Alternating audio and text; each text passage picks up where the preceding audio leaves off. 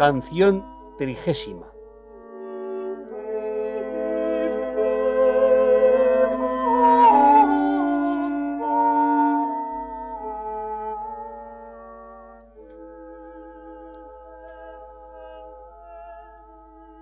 De flores y esmeraldas, en las frescas mañanas escogidas, haremos las guirnaldas, en tu amor floridas, en un cabello mío entretejidas. En esta canción vuelve la esposa a hablar con el esposo en comunicación y recreación de amor, y lo que en ella hace es tratar del solaz y deleite que el alma esposa y el Hijo de Dios tienen en la posesión de las riquezas de las virtudes y dones de entrambos, y el ejercicio de ellas que hay del uno al otro, gozándolas entre sí en comunicación de amor.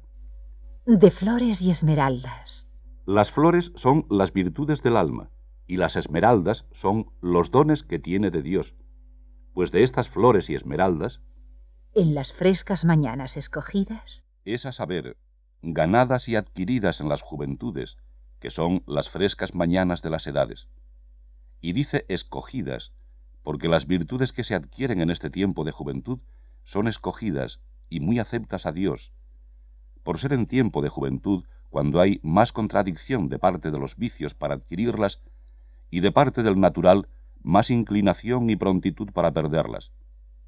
Y también porque, comenzándolas a coger desde este tiempo de juventud, se adquieren más perfectas y son más escogidas.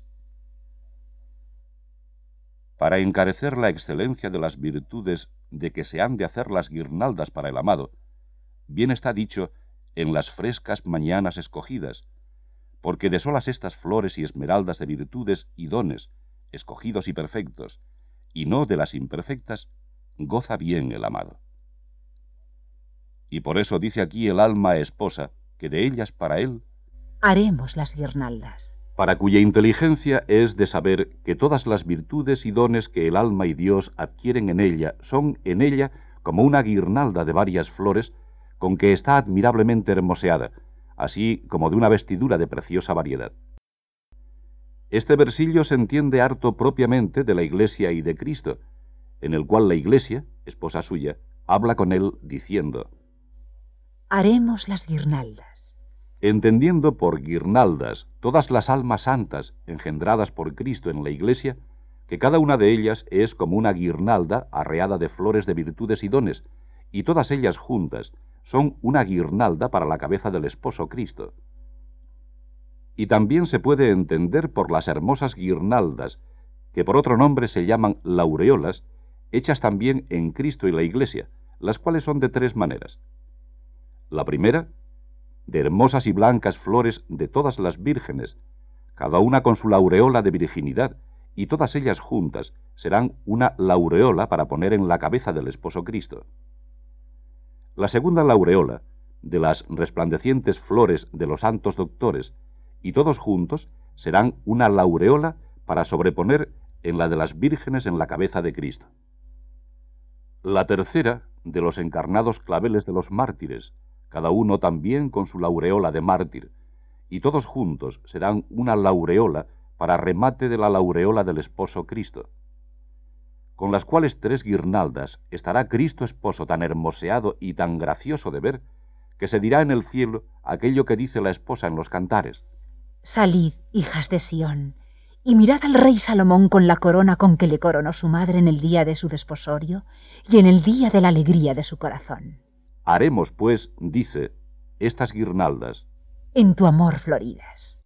La flor que tienen las obras y virtudes es la gracia y virtud que del amor de Dios tienen, sin el cual no solamente no estarían floridas, pero todas ellas serían secas y sin valor delante de Dios, aunque humanamente fuesen perfectas. Pero, porque Él da su gracia y amor, son las obras floridas en su amor. Y en un cabello mío entretejidas. Este cabello suyo es su voluntad de ella y amor que tiene al amado, el cual amor tiene y hace el oficio que el hilo en la guirnalda. Porque así como el hilo enlaza y hace las flores en la guirnalda, así el amor del alma enlaza y hace las virtudes en el alma y las sustenta en ella. Porque, como dice San Pablo, es la caridad el vínculo y atadura de la perfección. No basta que Dios nos tenga amor para darnos virtudes, sino que también nosotros se le tengamos a Él para recibirlas y conservarlas. Cuando la esposa estaba flaca y enferma de amor en los cantares, por no haber llegado a unir y entretejer estas flores y esmeraldas en el cabello de su amor, deseando ella fortalecerse con la dicha unión y junta de ellas, la pedía por estas palabras, diciendo, Fortalecedme con flores, apretadme con manzanas, porque estoy desfallecida de amor. Entendiendo por las flores las virtudes y por las manzanas los demás dones.